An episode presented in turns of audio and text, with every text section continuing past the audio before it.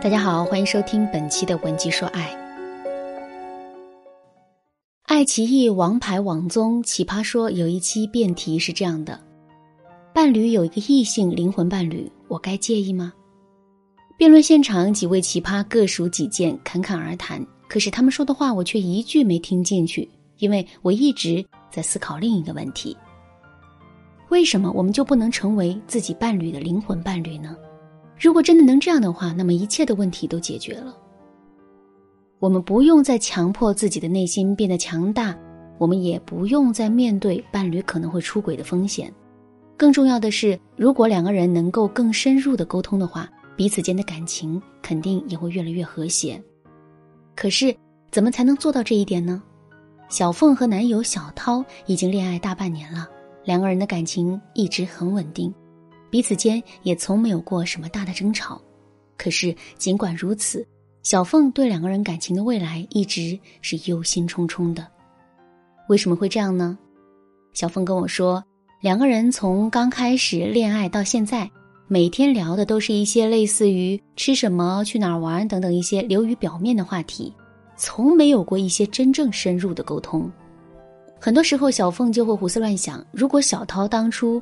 没跟他在一起，而是选择了另外一个女人。现在两个人的生活也会是一样的。自己完全没有不可替代性，这是小凤内心焦虑的根源。为了能成为小涛的灵魂伴侣，小凤也尝试过跟他去深入沟通某些话题，可是最终的结果并不理想。有一次，两个人谈到买房子的问题，小凤的观点是，房子还是越早买越好，先有一个安稳的家。之后，两个人奋斗起来才会有动力。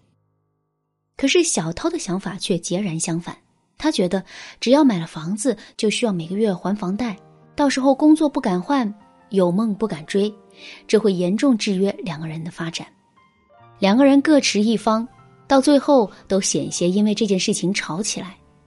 经过这一次失败的灵魂触碰之后，小凤就对两个人感情更不自信了，甚至她都怀疑过。两个人到底适不适合在一起？有一天，小凤在我的朋友圈里看到了一些有关沟通方面的课程，她学完之后感觉收获很大，于是便问我该怎么提高和伴侣的沟通能力。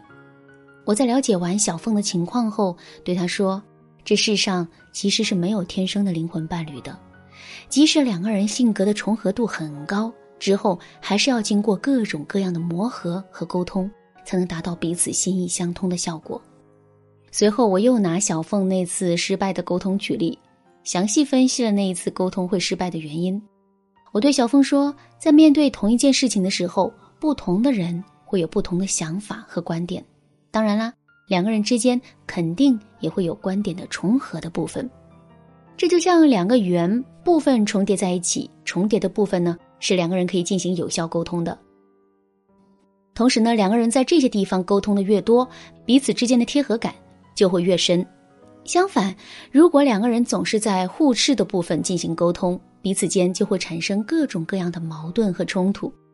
就拿买房子这件事情来说，小凤和男友观点互斥的部分是关于买房的时间，两个人各自坚持自己的观点，所以就产生了争执。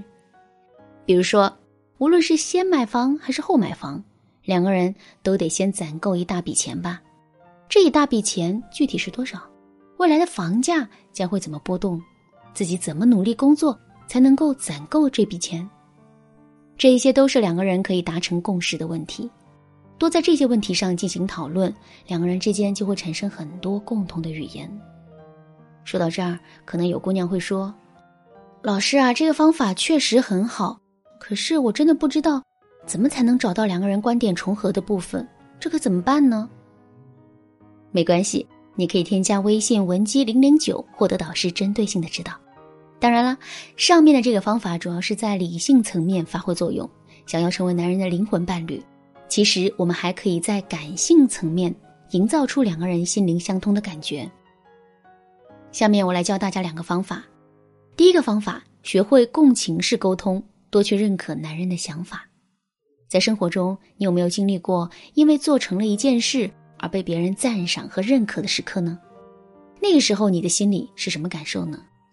我想，你肯定会觉得很开心，情绪高涨，充满着能量。那种被认可的感觉，很多时候比我们做成了什么事情、获得了多大的回报还要令人兴奋。同样的道理，如果我们想成为男人的灵魂伴侣，那么我们就要多去认可他。这种认可不但可以给男人力量，同时，当男人有一天离不开我们的认可的时候，他就肯定会把我们看得更重要。当然啦，我们这里说的认可，就不是简单的赞同男人的想法，而是要学会共情式沟通，让男人真正的相信我们对他的肯定。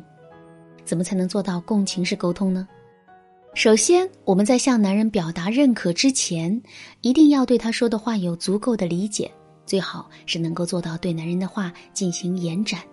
比如，男人跟我们抱怨工作上的麻烦事的时候，我们不要只是对男人说“你说的对，还真是这样”，而是要先讲一个自己经历过的类似的例子，然后再对男人说：“其实会心烦也是好事啦，这说明我们一直在成长。”然后我们还要注意眼神和肢体动作的配合，比如男人在说话的时候，我们可以用一副期待的眼神看着他，时不时的点点头。等男人说到伤心难过的地方的时候，我们还可以轻拍一下他的肩膀，或者说紧紧的握一下他的手，用这样的方式对他进行鼓励。这样一来，虽然我们什么都没有说，可男人依然能感受到我们真的理解了他。第二个方法。利用巴纳姆效应，让男人觉得你很懂他。什么是巴纳姆效应呢？巴纳姆效应又称福勒效应、辛勒效应，是一九四八年由心理学家伯特伦·福勒通过试验证明的一种心理学现象。当人们用一些普通、含糊不清、广泛的形容词来描述一个人的时候，人们往往很容易就接受这些描述。并认为描述中所说的就是自己。关于这一点，前两天我在喝咖啡的时候还见到了它的一个应用。当时我的邻桌有一对小情侣，两人看上去也就二十出头的样子。其中那个姑娘有一些不苟言笑，全程都在喝咖啡，没怎么说话。这时候，男生突然凑到她的面前，对她说了一句：“你看上去很高冷，但那都是伪装。其实你特别渴望别人能够理解你。”听到这句话，那姑娘的脸上立马就露出了一种惊喜的神情。她没想到男生竟这么了解她，说的话简直要钻进她的心里。随后，那姑娘对男生的态度就变得温和了起来，聊天的积极性也明显增加了。但是仔细想一想，我们就会发现，这句话无论套在谁的身上，其实都是合适的。试问，谁不渴望别人能理解自己呢？谁不愿意让别人认为自己的高冷是伪装的呢？但是这些都不重要，重要的是伴侣真的会相信这些话，并且因此觉得我们真的很懂他。其实啊，类似的话术还有很多，比如你给人的感觉很成熟稳重，但其实内心住了个小孩子；你很善良，常常会因为别人忽略自己的感受。如果你想掌握更多的话术，或是想学习巴纳姆效应更多应用，可以添加微信文姬零零九，文姬的全拼零零九，获得导师针对性的指导。